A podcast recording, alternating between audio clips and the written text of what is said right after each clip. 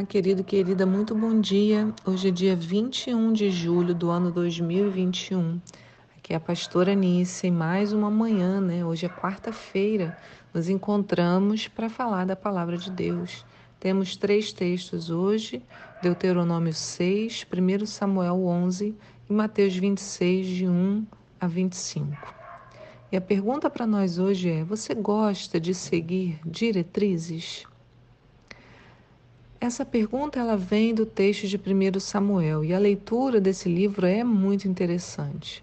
Ela, esse capítulo de hoje, que é o capítulo 11, conta como Saul convoca os homens para a batalha.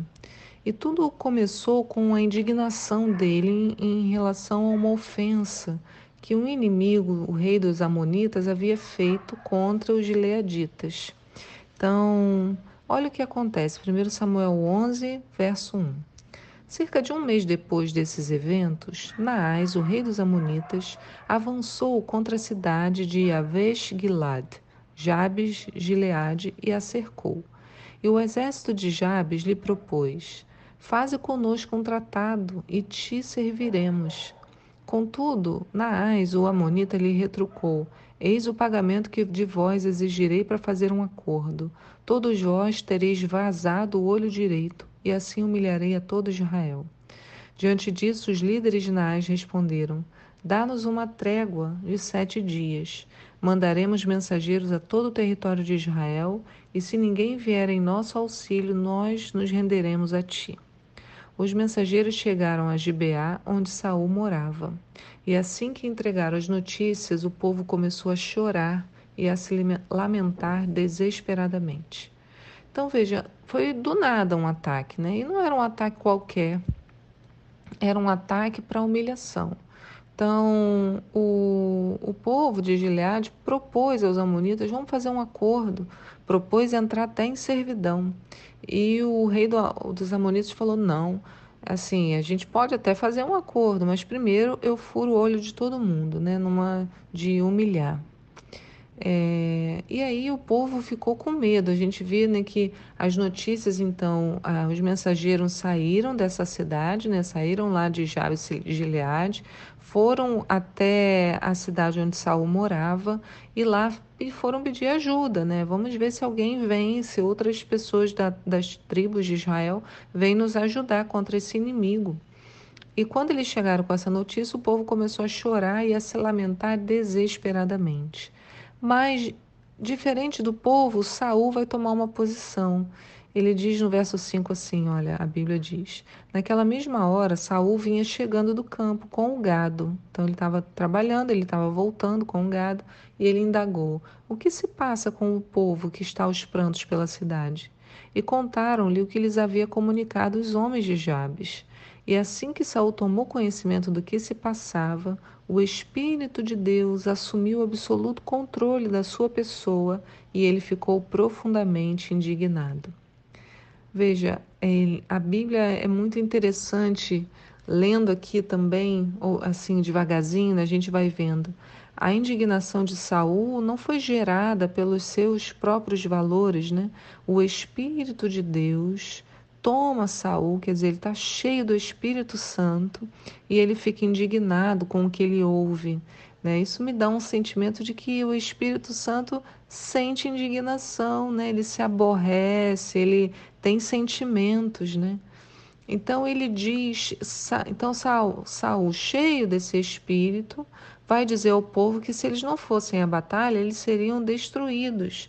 É, ele vai convocar o povo, né? Como assim, olha, para de ficar chorando aí, reclamando e se levanta, vamos todos. Porque imagina, a, se o povo de lá vence os gileaditas, os amonitas iam se fortalecer.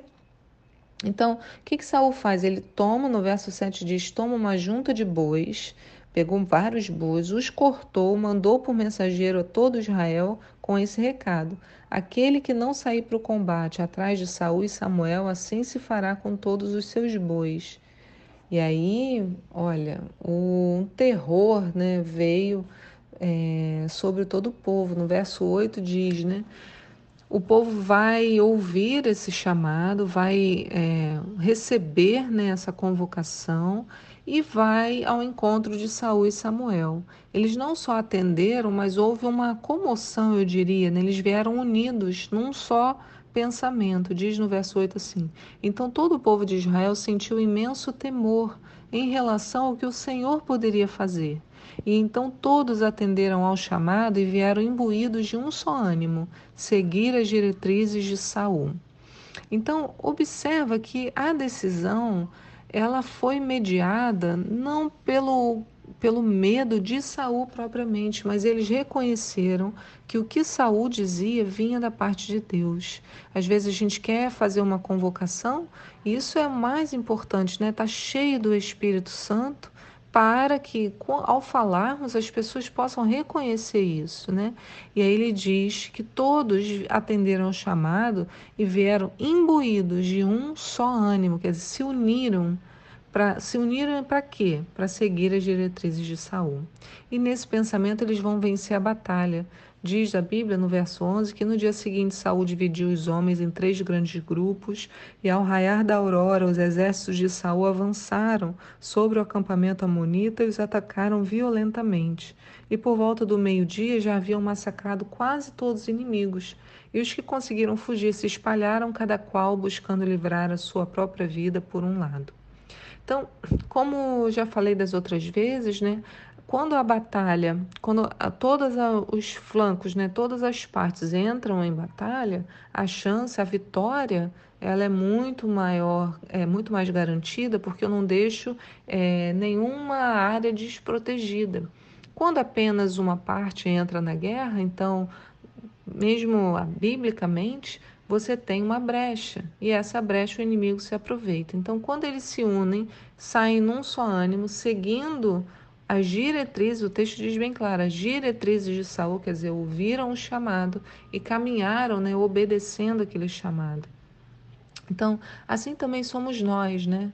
Nós devemos estar cheios do Espírito Santo e nos indignar, deixar que o sentimento, quer dizer, aquele movimento que o Espírito quer que a gente tenha, não o movimento da minha própria razão, da minha própria vontade, é isso mesmo, porque a gente erra. Então, quando eu estou cheia do Espírito, ele vai nisso, agora é hora de se posicionar, agora é hora de fazer tal coisa, né? Então, tem pessoas que são muito combativas, então elas rapidamente já têm uma resposta, já. E às vezes o Espírito Santo não tem espaço. Tem pessoas como eu que são muito devagar, né, não, não são combativas, não vão entrar no confronto facilmente, vão pensar mil vezes antes de fazer. E aí, para essas pessoas, como no meu caso, também o Espírito Santo tem que dar uma agitada. Ei, Nícia, se posiciona, agora é a hora de você falar isso, falar aquilo, né?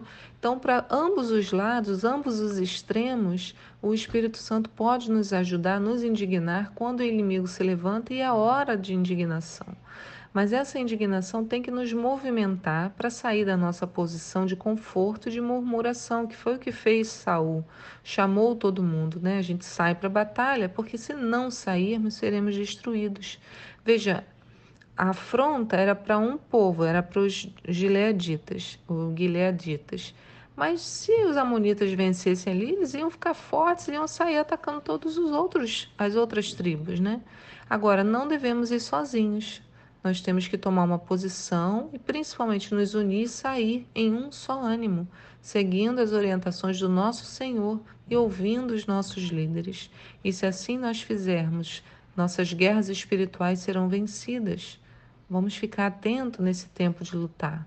Em Deuteronômio 32, 3 diz: Eu vou proclamar o nome do Senhor. Quanto a vós, glorificai a grandeza do nosso Deus.